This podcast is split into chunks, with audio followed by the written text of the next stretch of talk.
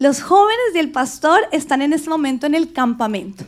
Y es por eso que yo hoy tengo el grandísimo privilegio de compartir con ustedes la segunda enseñanza de nuestra área relacional en nuestra serie Live a Full Life. Y bueno, el campamento lo movieron y me encanta que lo hayan movido porque hoy voy a estar predicando una de las áreas más fascinantes de nuestra vida, que son las relaciones tan complejas y de alguna manera con esta predica nos vamos a dar cuenta de que son sencillas las cosas que tenemos que poner a practicar para tener relaciones saludables. Antes de empezar, quiero contarles que se ha comprobado, estudios han mostrado que eh, la calidad de tus relaciones determina tu sentido de éxito.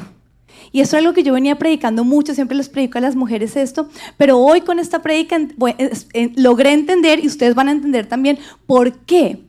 ¿Por qué la calidad de nuestras relaciones determina también nuestro sentido de valía y nuestro sentido de éxito?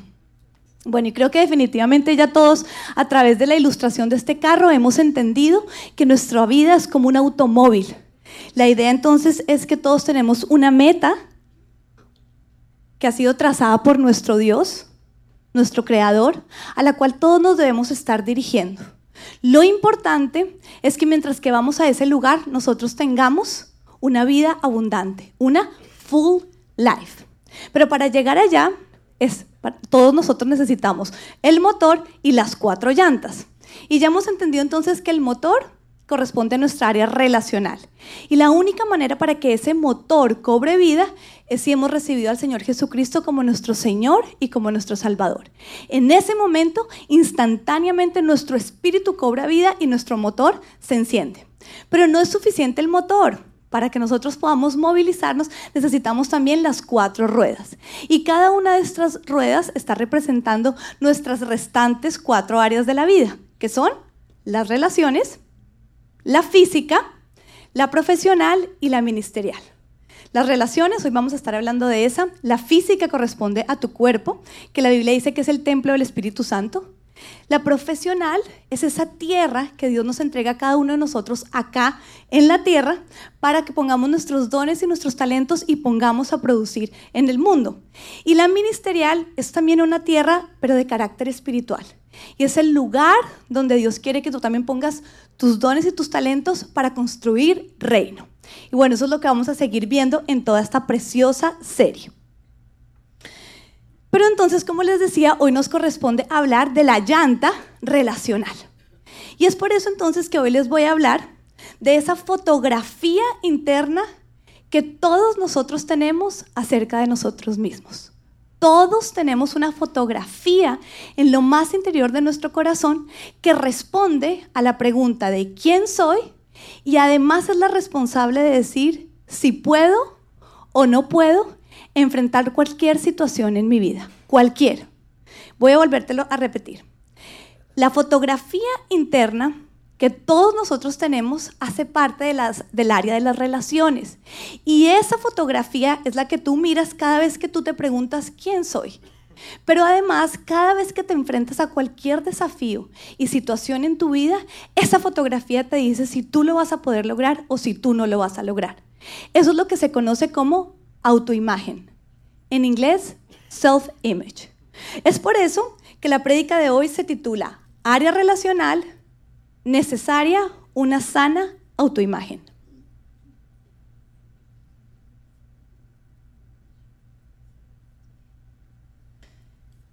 Quiero empezar entonces explicándoles por qué la autoimagen. Porque algo que tiene tanto que ver conmigo mismo como lo es mi, mi, mi autoimagen, corresponde al área de las relaciones. Bueno, la primera respuesta y la primera razón es porque tú tienes una relación contigo mismo. Nos pasa que a veces cuando pensamos en nuestras relaciones y en la manera como nosotros nos relacionamos con los demás, tendemos a excluirnos. Se nos olvida que nosotros mismos somos la persona con la que más tiempo pasamos. Y por lo tanto, somos la persona con la que más nos relacionamos. La segunda razón es porque esa fotografía interna, tu autoimagen, se compone en gran manera de lo que otros piensan de ti y dicen de ti. Es decir, de tus otras relaciones, de los demás. el concepto de autoimagen se alimenta constantemente de lo que los demás piensan y dicen de ti. Es por eso que nos damos cuenta que cada uno de nosotros es supremamente importante en la vida de su más cercano. Porque todo lo que pensamos de Él y decimos de Él, de alguna manera lo está autodeterminando. Pero para entenderlo aún mejor, quiero que le metamos sentido común. Ya logré concientizarlos de que tú mismo eres la persona con la que más tiempo pasas y por lo tanto es una relación constante en tu vida. Sin embargo, aunque pasas mucho tiempo contigo mismo, eres la persona que menos ves. Necesitarías andar con un espejo constante para estarte viendo. Como no es así, lo que ocurre en nuestra mente y en nuestro cerebro es que nosotros empezamos a buscar los ojos de los demás. ¿Para qué? Para convertirlos en, en esos espejos. Y entonces los demás empiezan a decirte quién eres, cómo eres, si eres o no eres capaz. De alguna manera, lo que los otros te están reflejando está determinando quién eres tú. Por eso, es que un esposo que constantemente le dice a su esposa que es linda, la desea, la busca, le coquetea, logra hacer que esa esposa se sienta linda, sin importar cuánto pesa o la talla de su blue jean. Si un esposo constantemente ve linda a su esposa, ella podrá también verse linda. De la misma manera ocurre con un hijo que tenga un padre que constantemente es inseguro acerca de él cuestiona sus decisiones, le dice cómo deberían hacer las cosas cuando no hay correcto o incorrecto, sino propias maneras de hacer las cosas. Lo que ocurre entonces con ese hijo es que se genera una inseguridad constante, porque lo que él ve en su padre es que yo no puedo. Yo, las decisiones que yo no tomo no son las mejores y genera constantemente una autoimagen de inseguridad.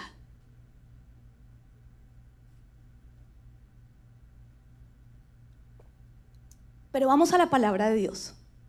Vamos a la persona que por excelencia debe convertirse en todo nuestro modelo a seguir, nuestro Jesús.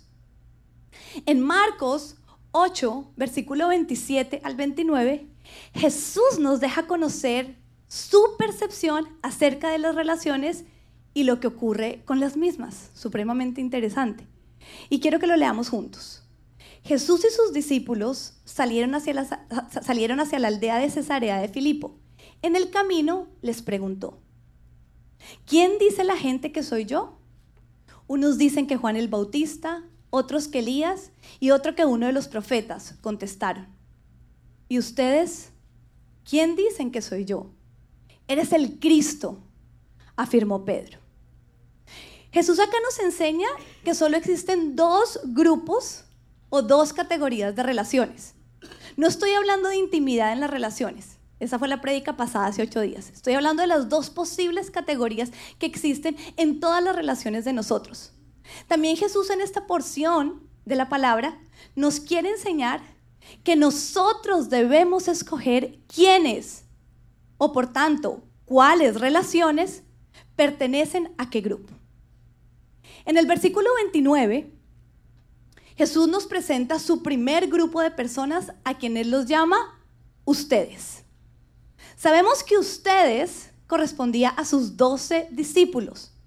La palabra de Dios también nos enseña que cuando Jesús escogió sus doce discípulos, lo hizo en ayuno y en oración. No fue que los doce discípulos terminaron estando con él al azar, no. Jesús los escogió. Este determinado grupo de personas fueron las personas más cercanas a Jesús cuando él estuvo acá en la tierra. Lo acompañaron durante sus tres años de ministerio. Lo vieron haciendo todo, los milagros a otros, a ellos mismos. Recibieron de, él todas sus enseñanzas, estuvieron cerca a él. Es por eso que yo a este grupo lo he llamado relaciones cercanas. ¿Me acompañan? Digamos relaciones cercanas. En el versículo 27, Jesús nos presenta el segundo grupo y él a ellos los llama la gente. Personas con las que él se relacionó en su paso por la tierra, por lo tanto les enseñó, también les hizo milagros. Supongo que estas personas también lo vieron reír, conocieron sus gestos, si el día que él lanzó las mesas en el templo lo vieron airarse, lo conocieron. Sin embargo, para él son la gente. Tenían una relación con él, pero no de la cercanía que la tenían sus discípulos. Es por eso que yo me demoré buscando el nombre para llamar a este tipo de relaciones. Finalmente, las llamé relaciones lejanas. Pero tuve que ir al diccionario para asegurarme que esa era la, palabra correcta. Y cuando busqué en el diccionario me encontré que lejano tiene dos significados. El primero es que está lejos o a gran distancia en el espacio y en el tiempo, el cual no corresponde a este grupo de personas porque ellos compartieron espacio y tiempo con Jesucristo. Fueron de la misma época de él. Pero cuando lejano se refiere a parentesco, dice que es consanguíneo, aunque no de forma directa. Es decir, cuando uno dice, tengo un primo lejano, es primo, es consanguíneo, pero no es de forma directa. Entonces te voy a pedir que siempre que yo esté haciendo mención a las relaciones lejanas, evoques en tu mente este significado, no el primero. La realidad, iglesia, es que todas nuestras relaciones se contienen en alguna de estas dos categorías, lejanas o cercanas. El gran problema que tenemos nosotros a la hora de relacionarnos es que no somos nosotros quienes decidimos a qué categoría debe pertenecer cada persona con la que me relaciono. Permitimos equivocadamente que sea el azar o peor aún, que sean ellos quienes deciden si deben ser parte de nuestras relaciones cercanas o lejanas. De niños, nosotros no escogemos nuestras relaciones cercanas, pero tú y yo somos adultos. Y los adultos maduros escogen sus relaciones y determinan en qué categoría deben pertenecer. Ya aprendimos que nuestra imagen, nuestra autoimagen se va a estar autodeterminando de acuerdo a lo que ellos piensan acerca de nosotros. Cuando Jesús llamó a sus más cercanos ustedes y a los más lejanos la gente, sabemos que había una gran diferencia en estos dos grupos. ¿Cuál era? la manera como lo veían a él. Lo que pensaban acerca de él. Estudiémoslo. La gente, o sea, los lejanos, decían que Jesús era, ¿me ayudan? Juan el Bautista, Elías o un profeta. Juan el Bautista es el perfecto símbolo de arrepentimiento. El nombre Elías significa instrumento de Dios.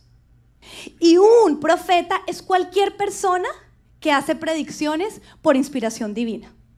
Y todo esto es cierto acerca de Jesús, todo, pero estaba incompleto. Dejaba por fuera la esencia de Salvador. Y es que cuando no somos suficientes para alguien en alguno de nuestros roles, ya sea por nuestros errores, nuestras debilidades, nuestras carencias o peor aún, por sus expectativas, esas personas no son dignas de que nosotros las escojamos para que sea nuestra relación cercana en dicho rol. Déjame explicártelo mejor. Si hay alguien para quien yo no soy suficiente como pastora de Full Life, ya sea porque ha conocido mis debilidades, ha identificado mis carencias, reconoce con claridad en qué fallo, pero, o además de todo, no sé, o pero, o u, a, para él sus expectativas como pastora no son suficientes en mí. Lo más sabio que yo puedo hacer es escoger esa persona dentro de mi categoría de relaciones lejanas a la hora de pastorear. Porque si la escojo como una relación cercana a mí, su juicio y todo lo que ella piensa acerca de mí va a estar autodeterminando mi rol como pastora. Los discípulos, en cambio, decían que Él era el Cristo. Específicamente Pedro, con autoridad, lo declaró. ¿Y qué significa Cristo, iglesia? Significa Mesías. Ahí sí estaba contenido el todo de Jesucristo. En Mesías estaba dentro también todo lo que hemos estudiado que significa el eh, eh, profeta Elías y Juan el Bautista todo estaba ahí, en el, en el, concepto claro que tenían los discípulos acerca de Jesús. Mesías incluía el 100% de rol humano y de Dios que tenía Jesucristo. Lo más hermoso, Mesías es el plan del Padre para Jesús. Contiene todo su ser y su hacer. Sus discípulos, sus más cercanos, lograron conocerle en verdad. Vamos entonces a la aplicación práctica de esta palabra. Tres cosas entonces que nosotros podemos aplicar en nuestras relaciones. La primera,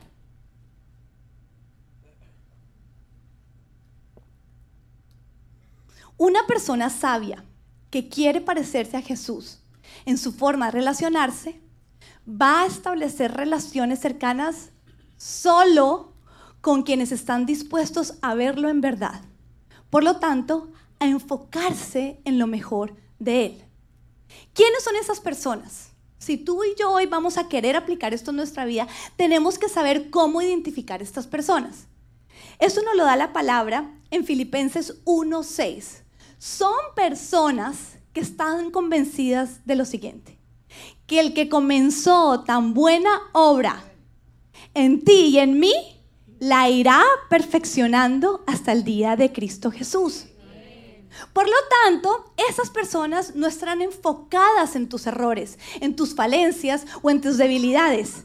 Estarán enfocadas en creerle a Dios que si tú estás con Él, en tu ser y en tu hacer, lo mejor está por venir.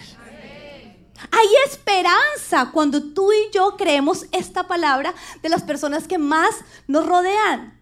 Ahora tú dirías, bueno, Jesús, al ser 100% santo, no tenía nada que ser perfeccionado porque Él ya era perfecto. Sus discípulos que estaban cerca a Él, quienes lo vieron y lo conocieron en verdad, no tuvieron nada que perdonarle.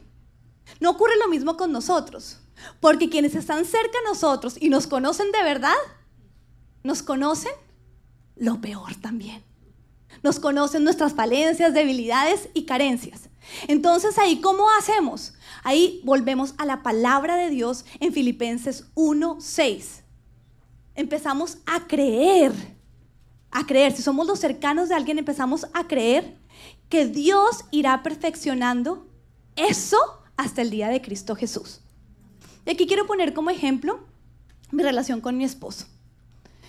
Tengo un gran esposo. Tengo una relación saludable con mi esposo. Pero eso no quiere decir que a mi Pedro no me falle. Cada vez que él me falla, yo ya tengo claro que no solo me falla a mí, sino le falla a Dios. Si es algo que rompe mi corazón, daña mi corazón, él también le está fallando a Dios. Pero entonces, ¿qué hago? Voy a Filipenses 1.6. Me recuerdo que Dios está perfeccionando eso en Pedro hasta el día que Él venga o sea Él llevado a la tierra. Esta palabra tan sencilla pero tan poderosa me lleva a mí a llenarme de esperanza para poder perdonar. Porque si tú tienes la esperanza de que algo va a cambiar de eso que te está hiriendo, para ti es más fácil perdonarlo. El, el, problema en nuestras relaciones es que cuando alguien nos falla y alguien muy cercano, nos decimos, uy, ¿esto para toda la vida? Entonces, de un, inmediatamente nuestra actitud o nuestra respuesta ante esa falla es tratar de cambiarla. Pero la palabra de Dios que nos está diciendo que el que cambia personas es quién? Es Dios. Entonces, las personas cercanas a ti deben estar convencidas de esto. De esta manera, cuando se cree esto, es más fácil enfocarme en lo bueno. Y es lo que yo hago con Pedro. Cuando él me falló, yo Señor, algo que tienes que seguir trabajando.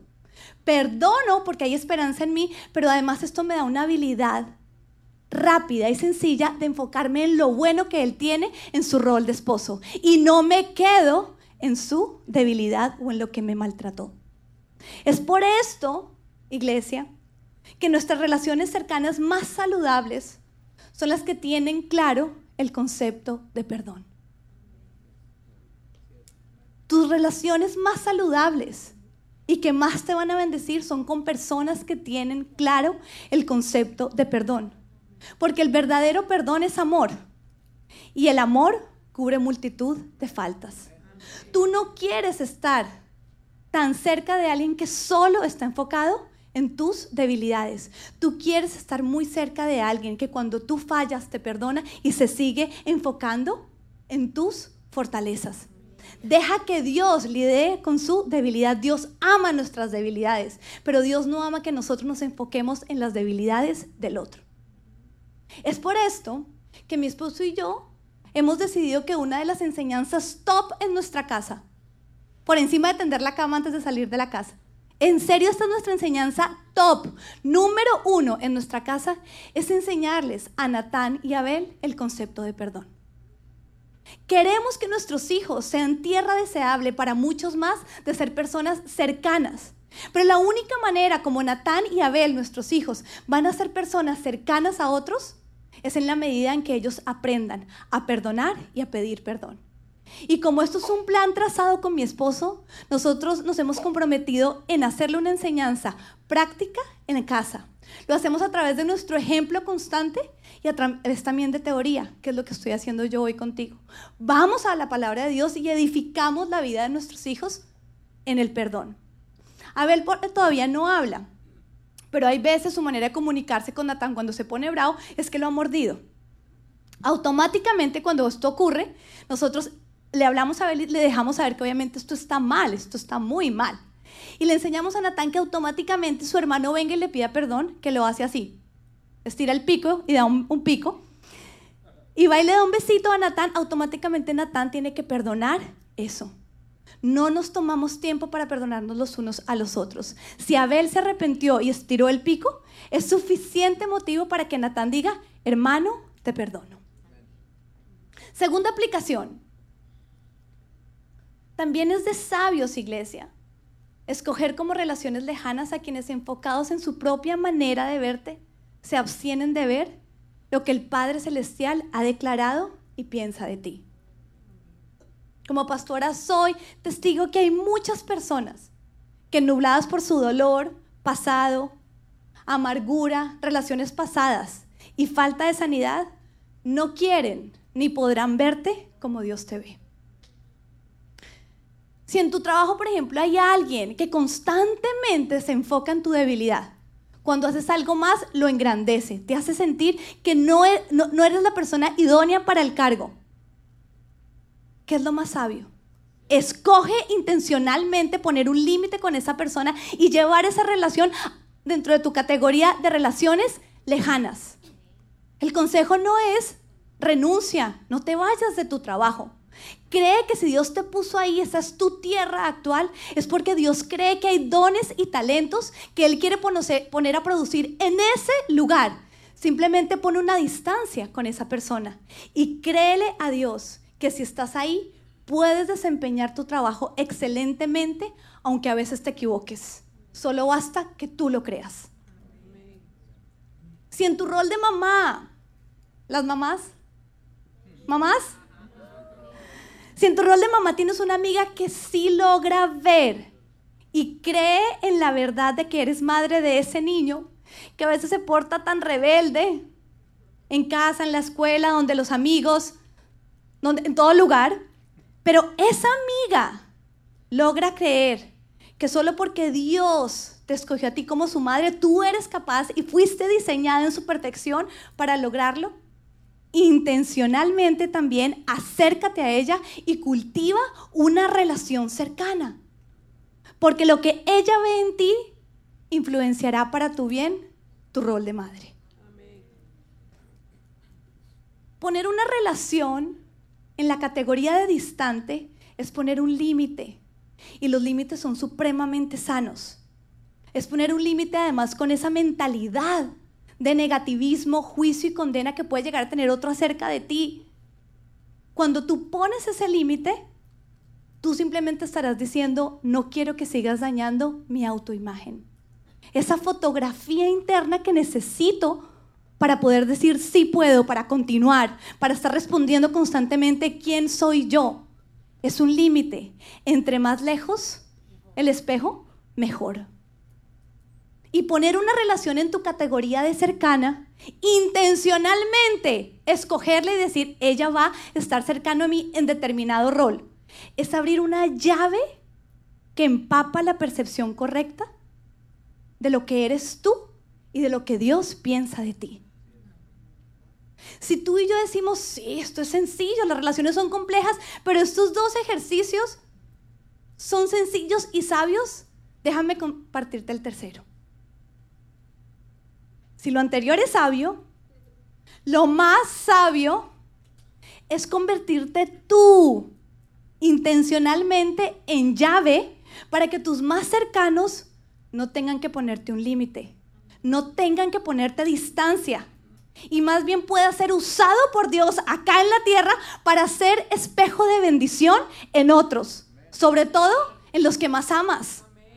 Es que hay veces es muy sencillo ver lo que el otro se está enfrentando, pero se nos olvida ponernos en los pantalones o en los zapatos de esa persona. Recuerda que en ese momento ella no tiene un espejo, te tiene a ti. Y necesitamos que nuestras relaciones nos equipen, nos, nos fortifiquen, nos hagan grandes para poder enfrentar dicha situación. Quiero llevarte en este momento a la imagen de una feria. Hay uno de los stands que son el de los espejos, ¿recuerdan? Son esos espejos de ferias. ¿Qué hacen esos espejos, iglesia? Deforman las imágenes que reflejan. Y es que hay quienes deforman la autoimagen de otro. Pero esto es triste, esto es doloroso, pero iglesia también es pecaminoso. Corresponde a una categoría de pecado estar dañando la autoimagen de otro. Y peor, si es con tu más cercano. Con esa persona que tú constantemente dices, amo. Reflexionemos. ¿Qué le dices a tus más cercanos? ¿Qué les dices además cuando ellos están enfrentando a nuevos retos, nuevas situaciones o están pasando por momentos difíciles? ¿Tus palabras edifican? Quiero recordarte en este momento que además las palabras de afirmación son un lenguaje de amor. Tú afirmas a la gente, tú afirmas a los tuyos más cercanos. No, yo no digo nada. Ok, hay una actitud de silencio que no genera credibilidad. ¿Es tu actitud de credibilidad o de juicio. Porque Dios cree en nosotros y Satanás siempre quiere condenarnos. En esta parte tengo que hacer dos aclaraciones con respecto a dos relaciones que son supremamente importantes en nuestra vida. La primera es la relación matrimonial. Puedo decir que los casados debemos contemplar esta relación como la segunda relación más importante en la tierra. Pero si el caso en una relación matrimonial es que el esposo, o digamos la esposa, les voy a dar duro hoy a las mujeres, si es la esposa la que constantemente critica a su esposo, es ella la que constantemente lo hace inseguro, le corrige todo, todo y hace una mejor manera si se hubiera hecho a la manera de ella. Ya sabemos con claridad que esa esposa está dañando la autoimagen de ese esposo. Esto es científico, esto es claro. Sin embargo, en esta relación, la instrucción nunca es que el esposo ponga el límite de lejanía. Acá la instrucción es que la esposa aprenda a reconocer lo que es él ante los ojos de Dios. El esposo no tiene permiso, ninguno acá tiene permiso de salir intencionalmente decir, de ahora en adelante, pasas de mi categoría de cercanos a mi categoría de lejanos. No hay permiso. Y el permiso no lo doy yo, lo da el pacto matrimonial, lo da el diseño de Dios. El diseño de Dios espera que la persona más cercana a ti, con quien tú te haces uno constantemente, sea tu esposo. Por lo tanto, déjame recordarte que lo que la esposa, en este caso preciso, lo que tiene que hacer, y si el caso es el contrario, lo que el esposo tendría que hacer, o los dos, si están tan enfocados en lo malo, es callar. Callar. ¿Quién dijo que todos nosotros lo tenemos que decir? Aprender a callar es una estrategia maravillosa y poderosa en términos de relaciones. Pero en vez de decírselo a Él, díselo a Dios. Tienes que aprender a orar y llevar todo esto a la presencia de Dios. Cuando tú llevas la debilidad de tu esposo a la presencia de Dios, Él desempaña tu mirada te quita el afón por cambiarlo, te llena de esperanza y te da el amor para seguirlo amando. Te da la perspectiva que Él tiene, porque recuerda, Él tiene una meta eh, trazada con cada uno de nosotros. Y Él sí cree que tu esposo o tu esposa va a llegar. otro tipo de relación con la que tengo que aclarar son nuestros familiares de sangre. Digamos, familiares de sangre. Nuevamente vamos al ejemplo de Jesús. Jesús tuvo familiares de sangre porque Él es 100% humano. Y esto está en Mateo 12, 46 al 50. Y dice, la madre y los hermanos de Jesús. Mientras Jesús le hablaba a la multitud, se presentaron su madre y sus hermanos. Se quedaron afuera y deseaban hablar con él. Alguien le dijo, tu madre y tus hermanos están afuera y quieren hablar contigo. ¿Quién es mi madre y quiénes son mis hermanos? replicó Jesús. Señalando a sus discípulos, añadió, aquí tienen a mi madre y a mis hermanos, pues mi hermano, mi hermana y mi madre son los que hacen la voluntad de mi Padre que está en el cielo. Jesús acá nos aclara que nosotros podemos llamar hermanos, hermanas, padres y madres a cualquier persona que crea lo que Él dice de nosotros. Si tu relación de sangre, si hay alguien que todavía no lo logra ver, si hay alguien, algún familiar que todavía no logra ver esto en ti, toma distancia. Es de sangre, no importa, toma distancia, escoge. Si ese papá constantemente no te está haciendo, escoge. Dios amó a su, a su, a su, a su, a su categoría de ustedes. No es dejar de amar, es poner una distancia con ellos. Y a mí me encanta eso de la iglesia porque aquí uno encuentra madres, padres, hermanos, hermanas en Cristo. Amo ver el grupo de mujeres que es de todas las edades. Mi mamá sé que es una madre para muchas que están acá. Y quiero además eh, honrar a mis papás, a los dos, a mi papá y a mi mamá en este momento, porque mis dos papás siempre han creído en mi pastorado. Cuando yo les he dicho, vamos a hacer esto, ellos dos son los primeros, claro, yo me he visto a través de ellos y siempre me han creído. Mi papá siempre ha creído lo que Dios depositó en mí.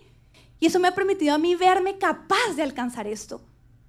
Lo precioso es que Pedro dice que yo soy ese espejo para él que cuando él me dijo, entonces, ¿qué? ¿Fundamos Full Life? Yo le dije, claro, tú vas a ser el mejor pastor y lo sigue siendo. Porque lo que yo veo en él fortifica y alimenta constantemente su autoimagen. Actualmente como madre, yo veo como mi mamá me ve, yo no tengo un espejo constantemente con mis hijos. Cuando me tiene que llamar la atención lo ha hecho siempre con amor, pero mi mamá cree en mi rol de madre. Y por lo tanto actualmente también es una de mis relaciones cercanas en ese rol. Le permito que me hable acerca de ese rol, porque lo que ella ve en mí está alineado a la voluntad del Padre. Dios decidió que yo fuera madre de dos varones y ella cree en el propósito de Dios con mi vida como madre. Concluyamos.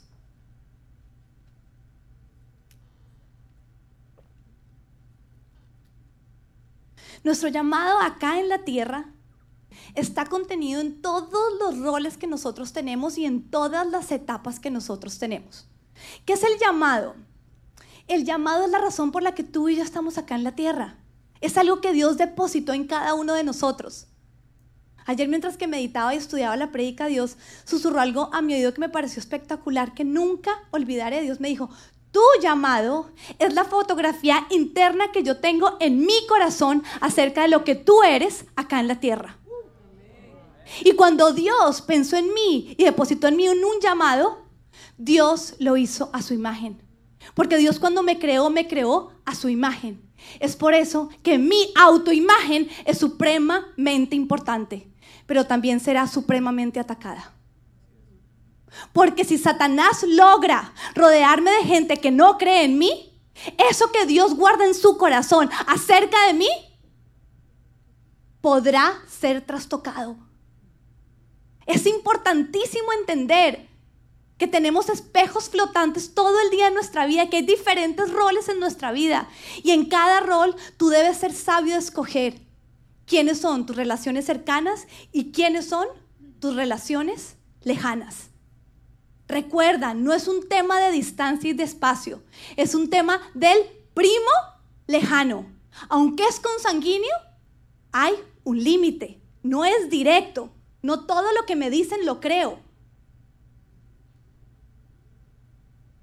Tú y yo debemos salir hoy retados, motivados a ser como los discípulos. Los más cercanos de Jesús, específicamente como Pedro, que llama a Jesús como el Padre lo llamó.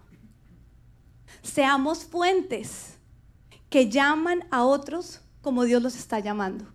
Seamos espejos del plan de Dios acá en la tierra. Si todos empezamos a creer lo que Dios piensa de cada uno de nosotros, seremos mucho más que conquistadores. Seremos valientes, dispuestos a enfrentar y a ganar grandes batallas en su nombre y a favor de su reino. Quiero contarte algo poderosísimo. ¿Sabías que fue justo después de la declaración de los suyos que Jesús logró predecir su muerte? Está en el, en el capítulo de Mateo 8. Después de que Él les pregunta, ¿qué dice la gente de Él? Pero después de la declaración de los suyos, Jesús predice su muerte. Y es que las declaraciones de tus relaciones más íntimas, más cercanas, te equipan para decir, sí puedo, aún a los retos más difíciles. Jesús, después de escuchar que después de tres años de compartir con sus discípulos, Él era el Cristo, el Cristo iba a la cruz a morir por todos los pecados de los demás y resucitaría al tercer día.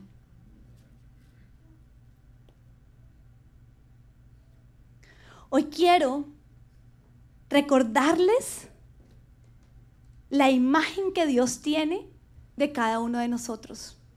De cada uno de los que cuando decimos, sí, Señor, tú eres mi Señor y mi Salvador, encendimos motores.